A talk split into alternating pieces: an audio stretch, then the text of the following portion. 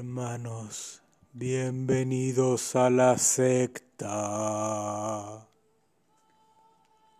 ¿A la secta? Sí, a la sexta temporada.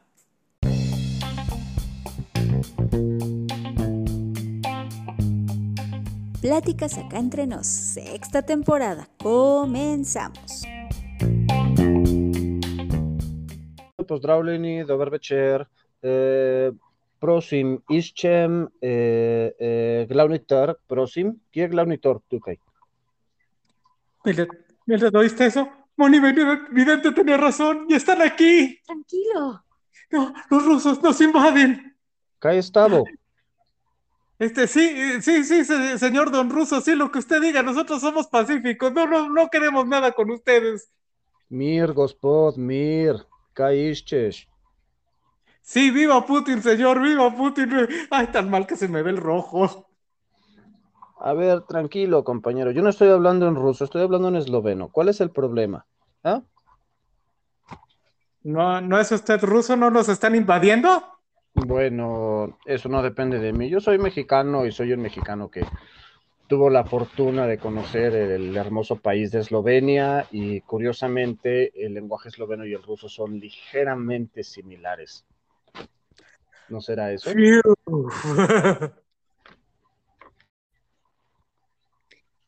Ok, Mario. Cuando te digo que quiero viajar a Europa, ¿qué país te imaginas que quiero visitar? Bueno, pues luego, luego me vienen a la mente Roma, París, Milán, Madrid. Sí, sí, lo más común que visita un turista. Pero, ¿y acá entre nos, cuántos países de Eslovenia? Pues mira, lamentablemente muy poco, pero afortunadamente el día de hoy contamos con un invitado que nos va a contar muchas cosas de ese hermoso país. Así es. Tal vez lo recuerde de programas como... Desafío sobre fuego. Así es, tenemos a un invitadazo de lujo, el maestro forjador Javier Brito. Buenas tardes, bienvenido. Hola, buenas noches. Más bien, buenas noches. Muchísimas gracias. Muchas gracias por invitarme al programa. Los No, escucho. Al contrario, qué bueno que aceptaste nuestra invitación. Y pues empecemos por lo más básico. ¿Dónde es Eslovenia y qué, y qué conocemos, y, bueno, qué debemos conocer de él? Ok, Eslovenia es un país bastante nuevo. Se formó en 1991 a partir de la ruptura de la antigua Yugoslavia. Es el noroeste de lo que era Yugoslavia y limita con, con Italia, con Austria, con Hungría y con Croacia. No se me confundan, por favor, no estoy hablando de Eslovaquia. Eslovaquia está mucho más eh, lejos hacia el este. Este es un país completamente distinto del que se suelen equivocar bastante. Eslovenia, la capital es Ljubljana. Eh, todo el país vale la pena para visitarlo. Es verdaderamente un país muy notable por su belleza. Tiene una gran belleza natural porque tiene una cantidad muy pequeña de habitantes. Hablamos de un país del tamaño de Campeche aproximadamente, con solamente dos millones de habitantes en todo su, en todo su territorio. Entonces, sea, pues es un estamos país hablando que estamos hablando que casi todas las ciudades de, de México tienen más habitantes que el país entero. Exactamente. Y además es un país eh, que tiene un gran nivel de desarrollo, realmente se vive bien, eh, tiene una gran cantidad de naturaleza, tiene muchísima cultura, muchísimo arte, eh, tiene una cultura muy apegada a este, al imperio austrohúngaro. De hecho, fueron parte del imperio austrohúngaro durante, durante muchos años. Y este, y es una mezcla entre la cultura, pues, austríaca, balcánica, un poquito la italiana. Y caray, que conocer absolutamente todo, las playas, eh, los castillos, las ciudades más importantes, los ríos hermosos que tiene y tiene un muy importante turismo de, eh, de recreativo, de spa. Hay muchos spas de muy alta calidad en todo el país. Ahora, Digo, me acabas de vender muy bien las ganas de ir a visitar y conocer ese país. Pero, digamos que, pues ya me animé, quiero ir para allá. ¿Qué necesito? O sea, yo, mexicano promedio, ¿puedo llegar a Eslovenia a conocerlo sin problemas? Absolutamente ningún problema. Eh, Eslovenia es parte de la Unión Europea, por lo tanto no se necesita visa para entrar. Este, están abiertas las fronteras y además es un país bastante pacífico. ¿eh? Y por cierto, para ser Europa no es un país demasiado caro. Eso es muy importante. ¿eh? Este, tiene buen sistema de transporte, entonces uno se puede mover en autobús, en tren o rentar automóvil. Y es un país realmente pequeño. De un extremo al otro deben de ser más o menos tres horas y media de carreteras en bastante buenas condiciones y todo en escenarios naturales preciosos. Entonces, para llegar, eh, la ruta que usualmente yo tomaba para llegar era de México vía eh, de México a Frankfurt a través de Lufthansa y ahí mismo Lufthansa me hacía conexión ya sea a Graz o a Ljubljana, la capital. Graz es Austria todavía, pero nos quedaba muy cerca de casa de mi suegra, nos quedaba cosa de media hora de carretera, una cosa así, eh, cosa de 15, 20 kilómetros, 45 minutos, digamos. Entonces se puede llegar de esa, de esa manera. También se puede llegar por tren, ¿no? Dígame. Sí, mira, tengo entendido que además del turismo de relajación, como bien nos decías, los spas y ah. estos espacios de, de relax, el turismo de aventura, justamente por eh, estas maravillas naturales con las que cuenta el país, también es uno de los más socorridos. Eh, es absolutamente magnífico lo que se puede hacer en cuanto a turismo de aventuras. Eh, uno de los puntos más, más importantes es escalada en roca. todo lo que es esquí alpino, específicamente downhill, específicamente si, si tu especialidad en algún momento va a ser este salto, salto en esquí, Eslovenia posee una de las mejores rampas del mundo. Hablamos de que en las Olimpiadas que acaban de pasar, vimos saltos de aproximadamente 100 metros, 90 metros, una cosa así. Bueno, ahí en Planitza, el récord es de 270 metros. ¡Wow! Brutal, es una, tuve la oportunidad de estar ahí hace tres años, es un lugar hermosísimo y ahí se hace además eh, parte del, parte del mundial, de, de todo el, de todo el, el, este, el concurso mundial de salto en esquís, Planitz es uno de los más ocurridos porque la pista está muy bien diseñada, tiene vientos muy estables, y se han logrado distancias de arriba de 270 metros.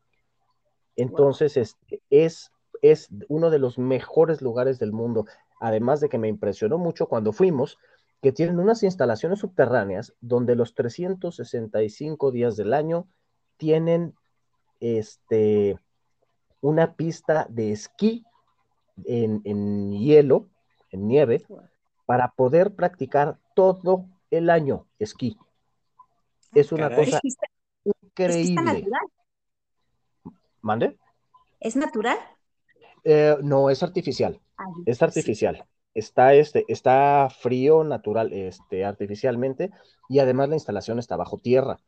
Y además oh, tienen una instalación, tienen un tubo de viento vertical, de esos que hemos visto algunas veces en donde la gente se mete con trajes especiales para poder flotar eh, ah. con este. Ok, eso lo utilizan para entrenar la cuestión de los saltos de esquís, la estabilidad del cuerpo. Y está ahí, en medio. Eh, además está en medio de un museo precisamente de los saltos de esquí. Es una cosa impresionante. Ese es un punto. Otro punto muy importante de turismo de aventura es el río Saba. Es un río de un color azul turquesa maravilloso que está en la parte por qué me lo imaginé rojo por el Saba, algo, algo relacioné. Del Mar Rojo, te estás yendo a Checoslovaquia otra vez, estamos hablando que es en la, frontera cercana a Italia y Austria. Eh, discúlpelo, lo hace por molestar. Sí, ya lo sé. Bueno, tú síguele, luego te cuento un chiste de eslovacos. Este, el río Saba es un río muy bueno para hacer kayak. Es extraordinariamente bueno. Este, es un río de color turquesa maravilloso. Y otro turismo de aventura. Hay una gran cantidad de, de cuevas. De hecho, la palabra, la palabra terreno kárstico viene de allá, de Eslovenia. Eh, viene de una región que está cerca del mar que se llama el Kras. Y, eh, y de ahí viene la palabra mm. Entonces, es terreno calizo y hay una inmensa cantidad de cuevas. Y de hecho, la primera cueva eh, turística del mundo fue allá en Eslovenia. Se llama la, la Vilenitza llama, que tuve la oportunidad de conocerlo en una ocasión. He ido a varias cuevas allá y, este, y se puede ir tanto en plan turístico, así con recorrido con, con la persona, como en un plan un poco más profesional. Entonces, de esa manera yo he visitado cuevas tan impresionantes como Krishna Yama, Yama significa cueva, ¿no? Krishna Yama, Vinitsa Yama, Prediamsky Grad, eh, bueno, esa es eh, una cueva que tiene un castillo adentro, muy similar a, ay, ¿cómo se llama? Al abismo de Helm, del Señor de los ah, Ah, sí, ok. Puedo jurar, puedo jurar que Tolkien se inspiró en Eslovenia para, para, eh, para escribir El Señor de los Anillos. El abismo de Helm es prácticamente idéntico al Prediamsky Grad. Es maravillosamente hermoso y tiene hasta la misma disposición general. Ese es uno. Luego, en la en una cueva, estoy tratando de recordar el nombre, eh, se llama Shkotsianske Yama, la cueva de Shkotsian tiene un cañón subterráneo, uno de los más imponentes e importantes de Europa. Eh, uno va caminando ahí y se parece a las minas de Moria. Es impresionante. Y además hasta tiene un, este, tiene un puente en medio donde dices, güey, me va a salir el barro, me va a salir el barro, estoy seguro. Se llama el puente de los rusos, porque lo construyeron este, trabajadores rusos. Una cosa maravillosa, y, este, y de una magnificencia en donde de piso a techo ha de tener probablemente 150 metros la cueva. Al fondo hay un río subterráneo bastante caudaloso y uno va más o menos en medio en un camino este, turístico. Es una cosa maravillosa. Vivirlo ha de ser algo espectacular. Ahora bien, en cuestión de gastronomía, tengo entendido que también tienen una gastronomía pues interesante. Sí. Este, ¿qué, tipo, de platillos son los más comunes por allá? Los más comunes, bueno, hay mucha comida húngara, entonces se encuentra mucho goulash húngaro por allá. Este, por cierto, que mi suegra hacía un goulash impresionante. Y hay algunas variantes, como el bograch. Eh, básicamente es un guisado de carne con salsa. Ah. Salsa no picante, pero con un poco de eh, páprica un poco de páprica. Eh, el bograch, si no me equivoco, tiene colagria. La colagria es muy popular allá y la meten, se come tanto cruda como cocida dentro de platillos. Muy famoso y muy emblemático de allá es un postre que se llama potitza.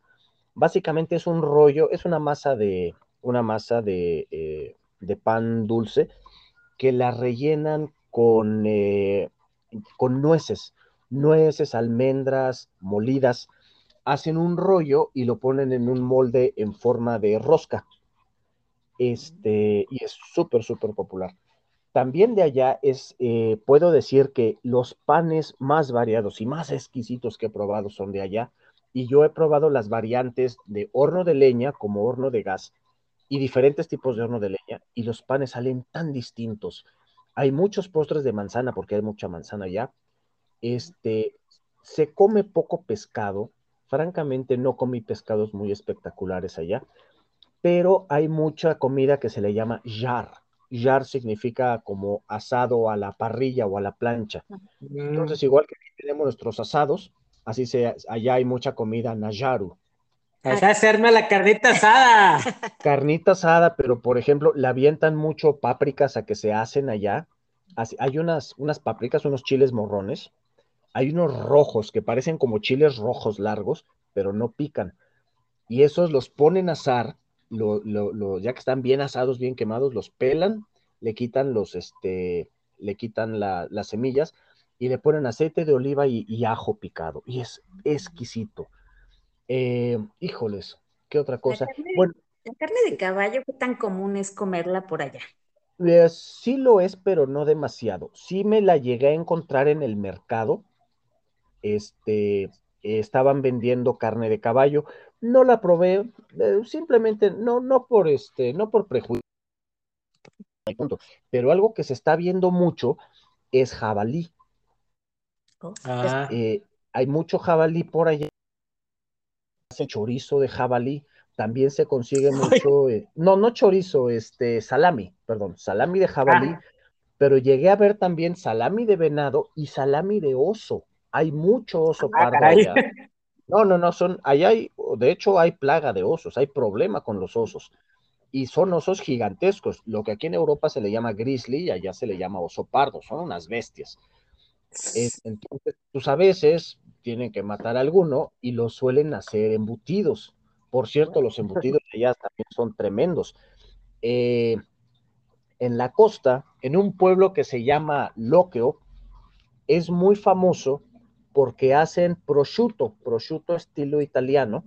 Mm. Este, pero el chiste es que este pueblo tiene un microclima especial que en donde en la temporada del, perfecta del, este, del año, empieza, baja la temperatura, hace frío y empieza a soplar el, viento que se llama boria, bora en, en, en serbo-croata o buria en esloveno, de ahí viene la palabra bora. Es un viento muy fuerte, de unos 80 kilómetros por hora, y es muy sostenido, o sea, son 80 kilómetros por hora por días y a muy baja temperatura. Y ese viento viene encañonado eh, por el del, mar, viene del mar Adriático, que es el que está ahí inmediatamente, y es clima perfecto para madurar las patas de cerdo. Entonces se elabora un prosciutto de extremadamente alta calidad que vienen los italianos y compran producciones enteras por años de anticipación. Ahora, que ya que estamos hablando de cosas magníficas de allá, los vinos eslovenos, Dios ah. mío, son una cosa tan soberbia, tan magnífica y tan variada. ¿A poco tienen el clima para las vides allá? Sí. Por supuesto que sí, están dentro de la franja de, los buenos vinos y los vinos de allá son extremadamente deliciosos. Yo, a mí, si, si un vino ha hecho que se, me, que se me cayeran los calzones de la, de sorpresa, fue un vino de la costa eslovena. Ahí les va la descripción. Es un vino hecho con la uva Refosk, que es una uva que ya es una uva oscura, roja, pero específicamente, y voy a hablar como enólogo sin serlo, pero así fue la impresión que tuve. Específicamente este vino se llama Terán o vino de Terarosa en italiano. Eh, Italia está ahí cerquitita. Específicamente del, del de Tierra Roja, exacto. Específicamente en el valle de Osp, que está, lo comparten Italia y Eslovenia, cerquita de Trieste. Eh, el, suelo de ese lugar es arcilla de un color rojo oscuro, muy sanguíneo, y ahí se les ocurrió sembrar esta uva Refosk. El resultado es un vino metálico, así sabe, ferroso, espeso, este, turbio, de una acidez maravillosa, o sea, equilibrada, es, es fuerte pero equilibrada, y un aroma que yo hubiera esperado de un vino maduro. Qué vino más fantástico. Yo cuando les voy a contar la historia de cómo lo conocí. Mi esposa, cuando todavía éramos novios, se fue a correr en la mañana. Estábamos eh, en la casa de una amiga que nos lo prestó en este pueblo eh, Pequeo, justamente, no, Loqueo, en este pueblo en donde hacen esos prosciutos, ¿no? Ajá. Y se fue a correr, regresó y me dijo, oye, me encontré una amiga en la calle y me regaló este vino para ti. Y así, en un, imagínense en una botella de PET de Bonafont. así, así, así, exacto. Eh, pero era, era este, y, me trae este vino. Y yo lo veo así como, Gota, gracias. Y lo bueno, ya más tardecito, Dije, a ver, tu, primera idea es que estabas probando el Tonayán esloveno. Lo que pasa es que parecía, parecía agua de Jamaica, pero agua de Jamaica espesa, ¿no? Y dije, ¿qué es esto? Entonces, pues yo así llegué, lo sirvo en un vaso, porque el vino se toma en vaso, ¿no? Allá. Lo sirvo y yo lo veo así de color negro. Y digo, ¿qué madres es esta? Meneo, meneo el, el, vino en, en, el vaso y pinta el vaso como si fuera sangre. Wow. ¿Qué madres? ¿Qué es esto? Sí. Entonces lo huelo y digo, no es posible. O sea, un, un, un aroma intenso, fuerte, pero además, este, o sea, me, impresionó lo fuerte que era el, y lo fuerte, intenso y maravilloso que era, pero además todavía tenía los tonos del mosto, es decir, era un vino que tenía 10 días, 5 días de, haber, de haberse terminado de fermentar. extremadamente joven. Extremadamente, eh, extremadamente nuevo. Lo pruebo y digo, Dios mío, estoy probando el vino tinto más delicioso de mi vida qué intensidad. Es un vino para comer carnes rojas, para comer. Salieron este, ángeles. Carnes fuertes. Sí, sí, sí, sí. Fue una cosa maravillosa. No he vuelto a tomar un vino tinto tan maravilloso como ese de la botella de Bonafont.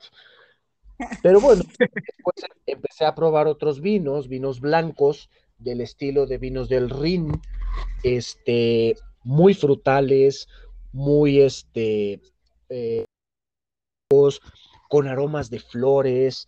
Dije, Dios mío, ¿qué es esto? Empecé a conocer vinos del país, porque además me regalaban botellas de vino, ¿no? Mi suegra me conseguía, el amigo de no sé quién.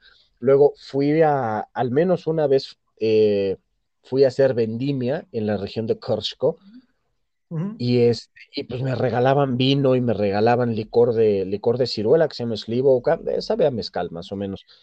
Ah, y quedé absolutamente maravillado de la calidad del vino que vendían ahí. Y hay regiones vinícolas eh, muy importantes, por ejemplo, este Maribor. Maribor es importante con la, con el, se llama Vinac, por cierto, que tienen una de las, es la segunda o tercera cava más grande del mundo, y eso está en el, en, el subsuelo del centro de la ciudad de Maribor, ciudad natal de, mi esposa y mis hijos. Entonces, estamos hablando de que son como 10, 11 kilómetros de galerías abajo del centro de la ciudad, todo atascado de vino, en el centro. Entonces, imagínense el aroma delicioso, a mosto que hay en, otoño, ¿no? Este, por si hacía falta otra, otra razón más para ir. Exactamente, entonces pueden ir a turismo de aventuras, pueden ir a turismo de vino y ya mencioné, aunque brevemente, la cuestión de lo, del, del, turismo, el turismo de salud que se le llama, en donde la gente va a spas sumamente famosos, en donde dicen que tienen eh, aguas eh, eh, atómicas. Hay una que se llama el Atomske Toplitze, Toplitze que es como el, el, spa de, agua atómica, ¿no? Ese es muy famoso. Atomske Toplitze se llama. Hay ah, otro muy famoso que se llama Radgona. Radgona es, tiene agua muy, muy mineralizada y decir agua de, de Radensi se llama, sí, es como decir agua de Tehuacán, por decir algo, ¿no? Entonces, ah, venden agua muy saludable, muy rica en este minerales. En magnesio, sí, pero específicamente magnesio. Y además tienen spas de agua caliente maravillosos, ¿no? Entonces venía muchísima, muchísimo turismo alemán, austriaco y del resto de, Yugoslavia, iban para allá a curarse, ¿no? este, y están, están muy bien desarrollados, son preciosos, el agua prístina, uno tiene sus lockers donde guardar las cosas súper seguros, este, agua caliente por todos lados, este, también hay, hay este, spas de agua fría, por supuesto, ¿no? Pero abundan. Este, no sé, ¿qué más? ah, bueno, por supuesto. Sí, dime, dime, dime, tú dime. Ahora, te digo, pues nos has vendido las ganas de ir. Ahora. Por supuesto, por supuesto. Yo como mexicano. Sí. ¿Qué necesito saber? Me refiero, ¿hablan español? ¿Hablan inglés? ¿Necesito traductores? Y en cuanto a, precios, dices, no es muy caro, pero digamos que, ¿cuál debería ser mi presupuesto familiar para ir para allá? Familiar, no sé decirte, pero digamos que si quieres estar allá unas dos semanas y estar bien, digamos, acampando, eh, un presupuesto de mil dólares por persona es más que suficiente, mil euros, para estar bien, comer bien, este, viajar en tren o en autobús, este, eh, estar en, en, buenos spas o mejor todavía turismo de granja. Turismo de granja consiste en que uno llega a una granja y luego pues uno les ayuda en la granja a cosechar, a ordeñar a las vacas, a este, hacer la vendimia y este, y a uno le sale pues más barato, ¿no? Acampar es baratísimo, eh, yo creo que mil dólares uno va a estar bastante holgado. Y este, por dos semanas. Eh, pero me estabas diciendo, me hiciste una pregunta que no he respondido, disculpa. Eh, sí, el idioma. El idioma. El idioma no hay problema. La gente habla mucho inglés. Es facilísimo encontrar gente que habla inglés muy fluido. También la gente habla alemán, serbo-croata, si te sirve de algo. Bueno, no, ya no existe el serbo-croata, ahora es croata a secas. Este, eh, raro, pero algunas personas hablan español. México es una nación muy querida en toda Yugoslavia, en toda la antigua Yugoslavia. Entonces, este, yo, el simple hecho de decir, oye, soy mexicano, a mí me abrió una cantidad de puertas impresionante, ¿no? Este, entonces, no hay ningún problema si uno habla inglés, porque saben que el esloveno es muy poco popular en el mundo entonces, este, entonces la gente para poder convivir con el resto de Europa hablan eh, mucho inglés y mucho alemán. Eh, así es que con un buen nivel de inglés tienes suficiente para viajar bien. Esa, mi última duda sería justo, ¿qué tan común sería encontrar viviendo ahí a gente de otros países y sobre todo Latinoamérica? Eh, regular, regular porque es un país poco conocido. Aún así yo me topé con unos dos o tres mexicanos, uno de ellos viviendo en Ljubljana y estaba específicamente trabajando con una empresa de telecomunicaciones, un chavo de Guadalajara. Este, pero realmente no muchos, ¿eh? Yo creo que la mitad de los mexicanos que conocen Eslovenia los he mandado yo. Ahora, eh, hay, este, ¿hay algún tabú, alguna cuestión cultural que uno debe conocer para evitar meterse en problemas por allá?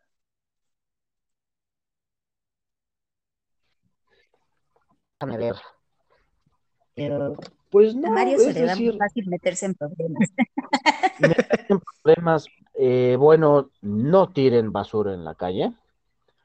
Crucen las calles por donde se cruzan las calles hay semáforos para este, hay semáforos para peatones y la gente los respeta. Este, déjame ver qué otro consejillo por ahí. Eh, fuera de eso es un país bastante tranquilo, bastante abierto. Este, son amables con los turistas, son muy tolerantes con los mexicanos, me consta. Este, es bastante normal en ese sentido. Este, no mucho, pero es, este, es un país católico. Este, tienen cierto nivel de musulmanes, pero francamente es poco. También tienen un pequeño este, porcentaje de judíos. Pero la cultura es bastante, bastante europea, es decir, no es como, como en Serbia, por ejemplo, o en Bosnia. En esos países hay, pues hay musulmanes, es un poquito más cerrada. No hablo mal de ellos, es yo tengo buenos amigos en ambos países. Este, híjoles, no se me ocurre nada realmente. Es un país bastante seguro y bastante amigable con el, con el, este, turista. con el turista, con el visitante. Este, pues no más aguas con los gitanos.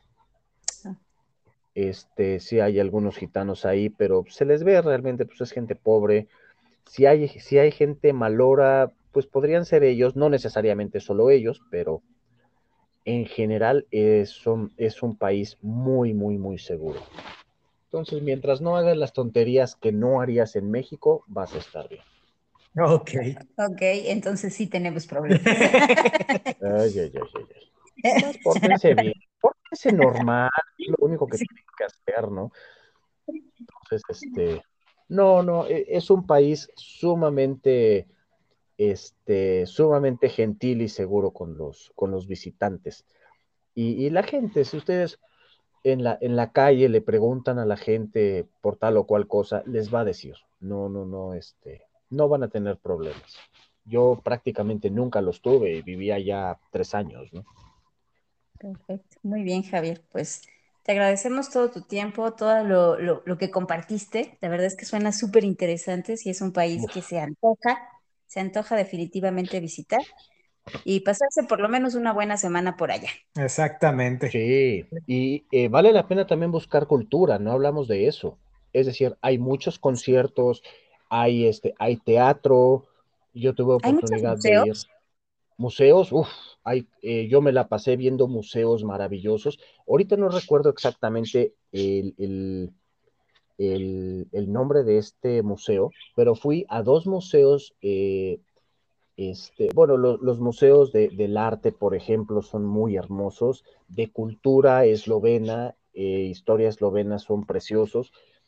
Este, todos los museos relacionados con, el, con la, vida, eh, la vida campesina, la vida campirana, ahorita se me olvida el nombre de ese tipo de museos, museos vivos, son preciosos en donde se ven eh, cómo, cómo, eran las sociedades este, mineras, la, este, eh, la sociedad maderera, por ejemplo.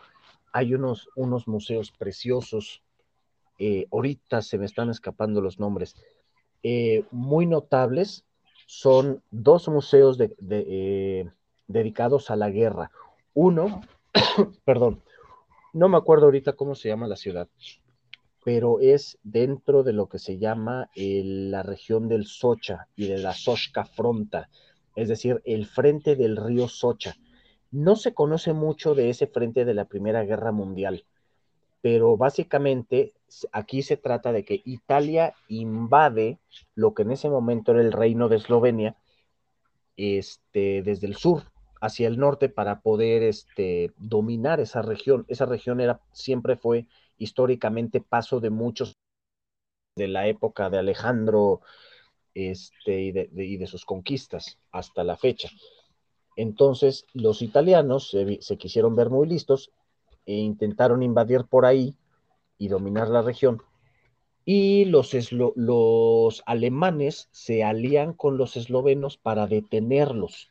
Entonces se arma un frente muy importante en el que murieron al menos un millón de soldados, así de importante fue.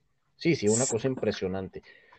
Eh, pero bueno, instrumentaron una estrategia que tardaron más o menos un año y medio en, este, en implementar, que en el futuro se convirtió en el Blitzkrieg de la Segunda Guerra Mundial.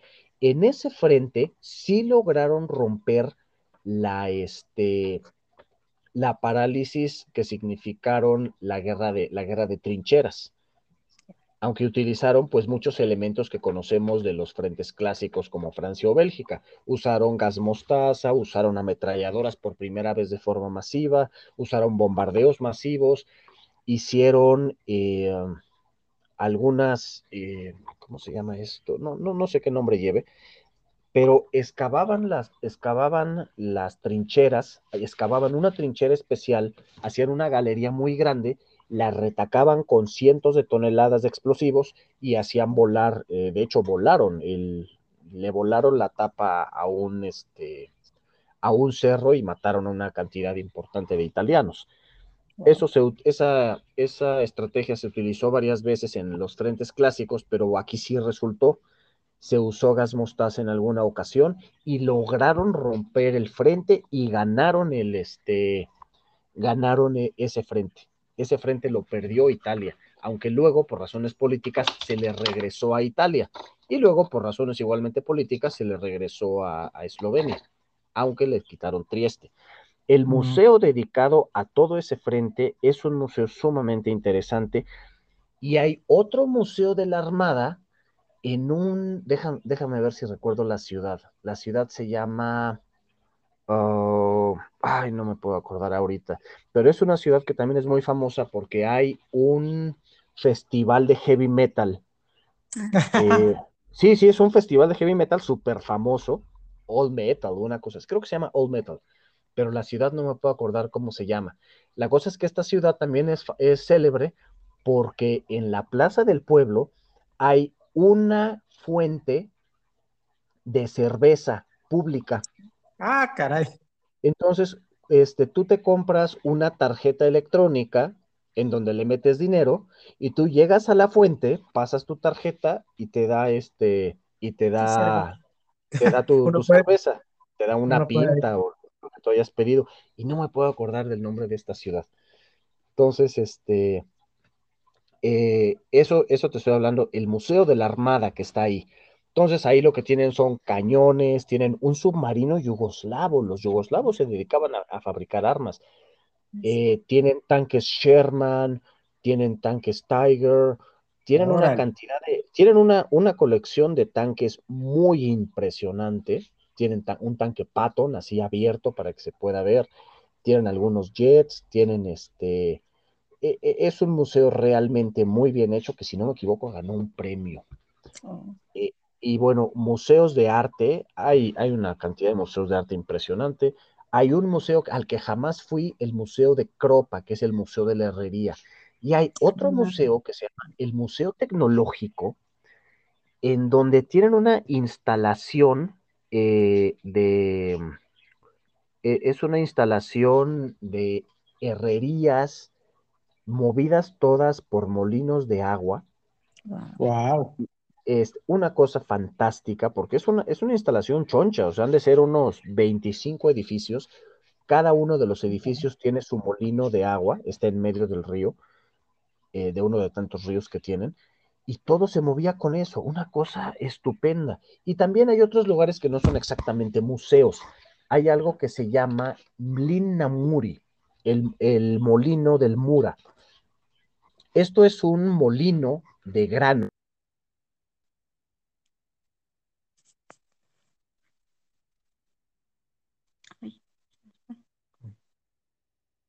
Hacen harina de muy alta calidad y todo eso está movido por un este por un molino que está en el río en el río Mura.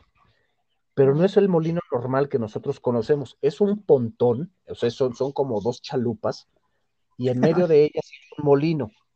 Y ese molino transmite el movimiento a través de una banda de cueros de vaca, pero una banda de medio metro de, grosor o un poco más, y tal vez tendrá 100 metros de largo, una cosa así.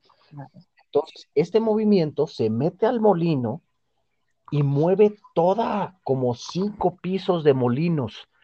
Ah, y así, eh, cada molino tiene este, cada molino eh, tiene unas tuberías de, madera que llevan la harina a donde se empaca. Entonces se empaca por tipo de grano, por grosor, que si es blanca, que si es integral, que si es de centeno, que si es de sarraceno.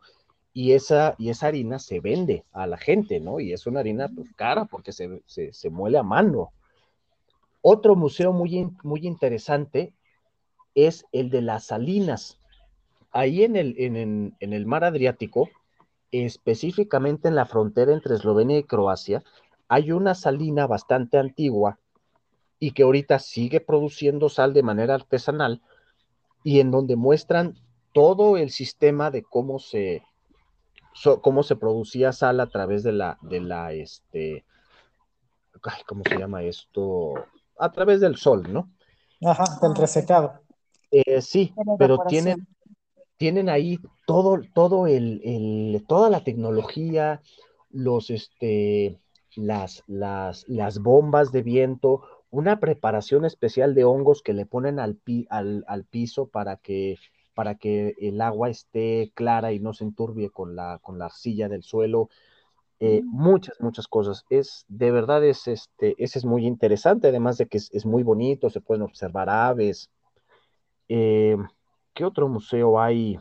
Híjoles, no me puedo acordar ahorita de otras ciudades. Ah, por supuesto, suele haber museos en los castillos de las ciudades. Por mm. ejemplo, el castillo de la ciudad de Maribor tiene un museo muy bonito. El museo, el, el castillo de la ciudad de Ljubljana es un castillo bastante grande que lo reconstruyeron e hicieron ahí salas de conciertos, salas de exposiciones y museos, tanto de arte como histórico. Ahí vi eh, una exposición de armas medievales muy interesante. El museo tiene algo que ver con, con unas minas. Con minas, sí, cómo no. Hay una ciudad muy importante que se llama, eh, híjoles, se parece un poquito a Guanajuato, un poquito, un poquitito a Guanajuato, porque está así muy intrincada, las, las, este, las calles están todas, este, todas chuecas, pero se llama, se llama, no me puedo acordar ahorita del nombre, pero en ese lugar existe una de las minas más ricas de mercurio de todo el mundo. Mm. Y, este, y en, ese, en esa ciudad que no puedo recordar su nombre, eh, vinieron muchos eh, mineros italianos. Mm. Y las, las, mujeres, pues ellos, los, hombres, trabajaban todo el día ahí, eh, producían bien, y las mujeres se quedaban ahí en, el, en la casa, pues sin hacer nada. Entonces empezaron a desarrollar un tipo de tejido con hilos, un tipo de, de encaje que se llama chipka. Mm y, este, y es muy famoso hasta la fecha este, ir a esa ciudad a comprar chipka para decorar tanto vestidos como casas. Este, y sí, efectivamente, la mina de mercurio es súper importante, pero no me puedo acordar del nombre. Ahora, este cambiando un poquito el tema. Sí, sí. De, toda esta cultura y de todo este que nos has platicado de Eslovenia, ¿Qué personajes, personajes célebres de Eslovenia? Artistas, eh, músicos, atletas, políticos. Políticos. Eh, bueno, les voy a dar una, una referencia muy interesante. Cuando Maximiliano viene a México, su, eh, su guardia personal eran eslovenos eran eslovenos y esos le llamaban los Mejichainari, les llamaban. ¿Los chairos? Ah, no. Mejichainari. Incluso se puede conseguir un, este, un cómic tipo Asterix y Obelix, así está más o menos la edición, en el que habla de las aventuras de los Mejichainari. Ese es uno. Este, ahorita se me ocurre eh, una de las primeras Biblias que se que se tradujeron del latín a otro idioma fue precisamente un esloveno y al lenguaje esloveno. No me recuerdo el nombre de este hombre. Eh, otro que probablemente es un poco más, más fácil de ubicar, ¿no? Si nos metemos a... Eh, no, este, sí, Leo Stukel. Leo Stukel, él fue un medallista olímpico, este, muy, muy bueno, bueno, era yugoslavo, ¿no? Este hombre llegó a, la friolera de los 102 años de edad. Oh. Y, todavía a sus 100 años, él hacía una plancha de, les dije que él era, este, ¿cómo se llama esto? Gimnasta. Entonces era, era muy famoso que cada, este, cada vez que él hacía una presentación pública, porque era muy popular, siempre hacía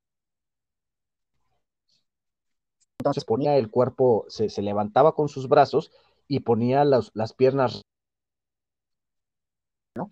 Y estoy hablando de que eso lo hacía cuando el fulano tenía 98, 100 años. A los 100 años todavía le alcancé a ver hacer ese, esa demostración.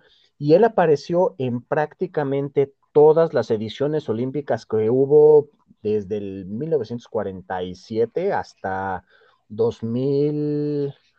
Él murió como en 2011, 2002, como en 2011, 2012 murió él. Entonces, este, él es, muy, él es muy famoso. En las Olimpiadas que acaban de pasar, eh, Eslovenia ganó oro en salto de esquí. ¿Se acuerdan lo que, lo que les estaba contando? Salto de esquí. Eh, específicamente en, en, eh, ¿cómo se llama esto? En equipos, salto, en la competencia por equipos mixtos, concursaron unas chicas que acababan de ganar el, los, el, acababan de ganar el primer lugar mundial de salto de esquí. Entonces, obviamente se llevaron el oro y hicieron pomada a todos los demás, ¿no?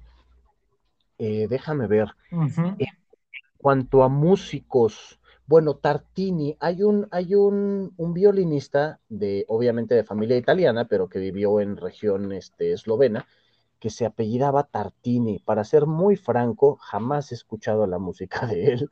Bueno, obviamente murió en el siglo XVII, pero debería haber alguna composición suya. Este, hay un grupo musical sumamente famoso que se llama eh, Perpetuum Jazzile. Lo pueden buscar en YouTube. Es un grupo coral, cantan a capela y, este, y es uno de los mejores grupos corales del mundo y se avientan covers, por ejemplo, se avientan dos canciones del grupo Toto, se echan África y Rosana. Una absoluta maravilla. También se echan este, un medley de, de ¿cómo se llama? De Michael Jackson.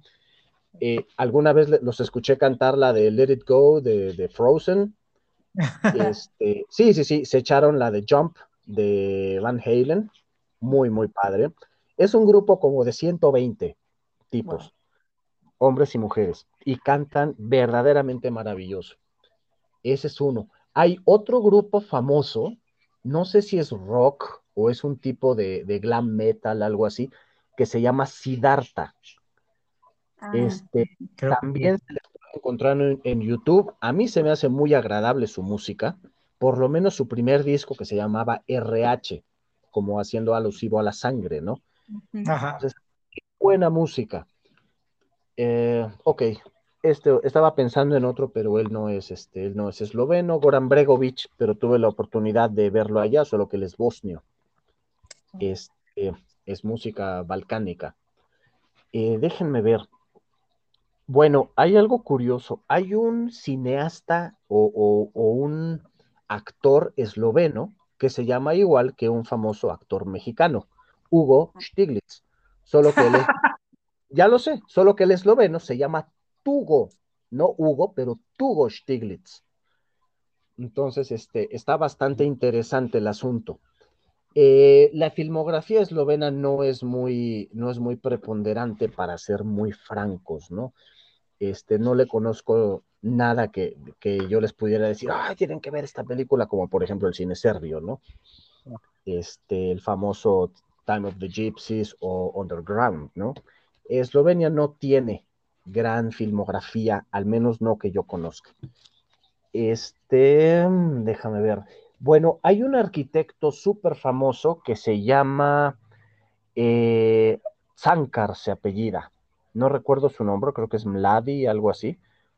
Zankar.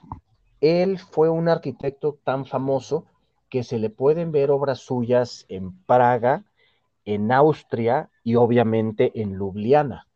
Entonces, hablamos de un arquitecto más o menos del siglo XVIII y este, el mercado de Ljubljana, lo que se le llama eh, los tres, eh, los tres puentes que están sobre el río Ljubljanica, lo diseñó él. Y es un lugar sumamente agradable para ir, comprar tus verduritas, tu pescado. Eh, eh, todo está muy, muy elegante, muy hermoso. Este, no se me ocurre más Sí, sí. Tengo entendido que incluso eh, hay artistas que han intervenido a algunas eh, cárceles, me parece, como para transformarlas en hostales con vistas mucho más agradables para los visitantes. Ah, caray, esa sí no me la sé, ¿eh? Eso y me parece que están en Ljubljana. En Ljubljana. Habla muy bien de un país que en lugar de construir más cárceles, mejor le prefiere darles otros usos. Mira, lo que más vi una vez fue en el castillo de Ljubljana, en la parte que antes eran cárceles, la cárcel del castillo, lo convirtieron en parte del museo. Es lo único que se me ocurre en este momento. Este, pero bueno, hablando de Ljubljana, este, y bueno, otro tipo de turismo, por así decirlo, es el turismo académico. La mm. Universidad de Ljubljana es de muy alto nivel y la universidad es gratuita. Oh. Entonces, este, no sé cómo sea para los, para los estudiantes extranjeros, pero eh, yo he oído de estudiantes americanos que se van a estudiar allá y les sale muchísimo más barato y el nivel es extremadamente alto. Mi mujer estudió en la, en la Universidad de Ljubljana y estuvo en, la, en el coro de la, de la universidad. Oh. Y, este, y es uno de los coros de más largo eh, historia. Hablamos de que tiene como, está por cumplir los 100 años ahorita. Tuve la oportunidad de estar en la, en la celebración de los 80 años y fue un concierto magistral. Muy, muy bonito. Bien, no, sí, definitivamente es un lugar que hay que conocer. Definitivamente. Sí, sí, sí, sí, sí. Eh, por lo visto hay, gusto para prácticamente todo el mundo. De lo que uno quiera disfrutar, pues ahí tiene opciones. Sí, o sea, realmente no, no toqué puntos como por ejemplo, pues la, la farra y la borrachera, ¿no? Este, sí, es que también existe. Hay, hay un evento, ahorita me estoy acordando, que se llama eh, la, la Curentovanie. Ese ocurre en la ciudad de Ptui, se escribe con P, Ptui, antigua Petovia romana. Este, en esa ciudad se hace un carnaval que está dedicada a los Kurent. Los Kurent es lo que en Alemania se le conoce como los, a ver, ayúdame Mario, esta gente que se disfraza de un tipo de demonios. Ah, el Krampus. De Krampus, exactamente. Krampus es en alemán y Kurent es en esloveno. De hecho, se ven Krampus austriacos en el desfile. Entonces, eh, esto ocurre precisamente en la, en, la, época de carnaval y, hacen un desfile muy impresionante en donde obviamente corren ríos de, ríos de vino de una manera impresionante y la gente trae estos disfraces de current que, son, este, están elaborados con tres o cuatro pieles de borrego así súper peludo, con unas máscaras eh, de cuero, de cuero rígido, que tienen este, ojitos de, eh, así tienen dientes de, dientes de frijoles o de maíz, este, traen plumas, traen unas campanotas y traen un garrote eh, el garrote está forrado con, clavos y con, y con espinas de erizos. Entonces, este, se salen a espantar el invierno. Entonces van así como trotando. Además, son, son trajes pesadísimos, pesan como 20 kilos. Entonces pues van trotando. Por descripción me espantaría a mí. Sí, sí, es que ese es el chiste. Entonces, este, van así, este, saltando para hacer sonar las campanas y con esas campanas están espantando al invierno. Entonces, este, pues es una son unas farras impresionantes, ¿no? Hay otro, híjoles, ya les hablé del festival de, heavy metal que se hace en esta ciudad, que no puedo recordar el nombre. Y en la ciudad de Maribor se hace un, eh, un festival sumamente importante de música internacional. Se hace en la, en el, ajá, sobre el río Drava, que es el río que está en esa ciudad, se pone un escenario flotante, se ponen unas gradas con unos, con unos, este, unos pontones flotantes y ahí se sube la gente y este, y tienen, la última vez que vi, habían como unos 18 escenarios, todos con música internacional. Nos encontramos, hay unos peruanos, por ejemplo, y hay música de todo, ¿no? De, de, este, de Mongolia, de, X cantidad de lugares. Y ese se llama Festival de Stuck, si no me equivoco. Creo que se Pero ahí sí no estoy seguro. Y por, por cierto, ya que estamos hablando de este lugar específico, les voy a hablar de una rareza también de, Eslovenia. En, un, en, una, en una pintura del siglo XIII, XIV, una cosa así, se encontraron con que estaba ahí pues, un edificio de, de, Maribor al pie del río con, un, con una planta de viña. Y a alguien se le prendió el foco de que esa planta de viña sigue ahí. Y dijeron, señores, estamos frente a la, frente a la planta de uva más longeva del mundo. Estamos hablando de una planta alrededor de 450 años y se llama la Stara No, no, maravilloso. Y es un tronco así grueso, tote. Y la tienen súper cuidada porque estaba muy descuidada. Ahí vivían gitanos, este, tiraban ahí agua con la que lavaban la ropa y se estaba muriendo. Cuando la vieron, la rescataron, la convirtieron en, en patrimonio de la humanidad y le hicieron un museo, un museo hermoso. Entonces, uno para torta, a la, a vieja, eso quiere decir. Y además se cosecha uva, se cosecha una gran cantidad de uvas y se vinifica. Ese vino se puede comprar, este, es, es un pero la mayoría de las veces ese se, se da del gobierno esloveno. Entonces, las, este, las botas, diseño, porque también hay industria de, vidrio soplado en el país, y se empaquetan así súper coquetas, súper bonitas en sus cajitas de, madera, así todas. Las venden, las venden carísimas o las, las regalan, insisto, regalos protocolarios. Una sola viña da más o menos como entre Qué bueno que me acordé de ese detalle. Ahí es donde comienza el secretario de Relaciones Exteriores. Exacto. Y crear vínculos con Eslovenia. Pues. Además, los eslovenos adoran venir a México. Ah. Qué bueno que, qué bueno que alguien todavía adora venir para acá. Sí. Pues sí. Javier, la verdad es que te damos las gracias por toda esta información que nos has dado de, Eslovenia, de la verdad de todas las maravillas que tienen para ofrecer y de todo lo que uno puede encontrar por allá. La verdad es que hemos aprendido muchísimo el día de hoy. Uy, hay mucho más todavía. Pues, sí, me imagino. sí. Pero sí, ya estamos llegando casi a la hora de, de grabación. Y y supongo yo que pues podemos tener la oportunidad de contar contigo para otro programa. ¿Cómo ves? Con muchísimo gusto. Este, y les puedo traer, no sé, algunas historias se, me, se, recordaré, pero este, pues quedo a, quedo a sus órdenes. ¿Algo más que quieran saber de este tema en este momento para cerrar los últimos minutitos? pues no.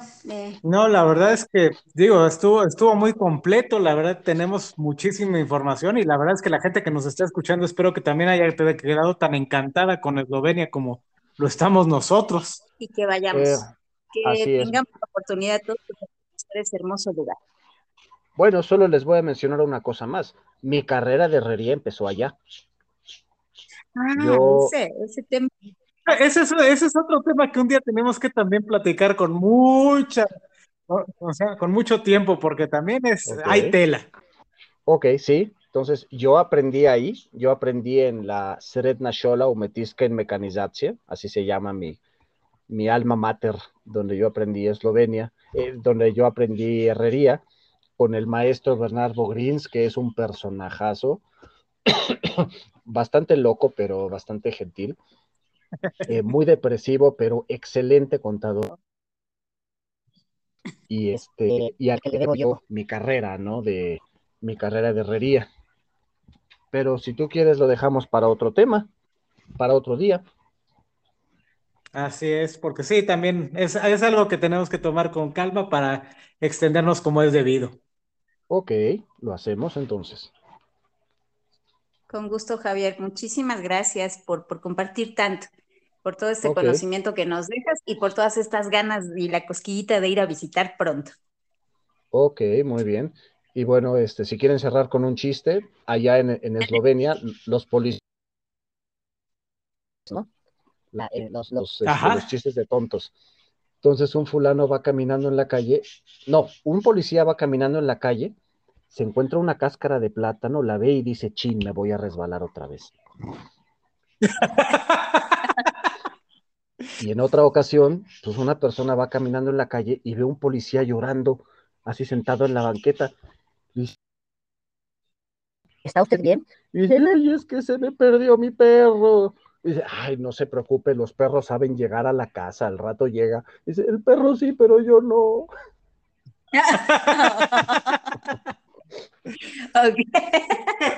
Y luego, bueno, en Eslovenia los, este, los montenegrinos son tomados por flojos, ¿no? Entonces, este, entonces dicen, ¿por qué, ¿por qué los montenegrinos tienen una silla junto a la cama? Y dice, pues para sentarse a descansar después de levantarse. y luego otro que dicen que ahorita por las fechas, ¿no? Que dice que Cristo era montenegrino, según unos estudios, porque nació en un establo, toda su vida anduvo en las chanclas y cada vez que trabajó fue un milagro. Debió ser. Pues bueno, pues le, te queremos nuevamente dar las gracias y nuevamente invitar a todos los escuchas a que pues nos dejen sus comentarios y si quieren más información, pues acudan a las páginas, las páginas de la embajada de, turismo. Y muchísimas gracias también por este, este cierre con humor. Sale, estoy para servirles. Nos vemos y cuídense mucho. Muchas gracias, hasta muy pronto. Buenas noches. Buenas noches. Mario.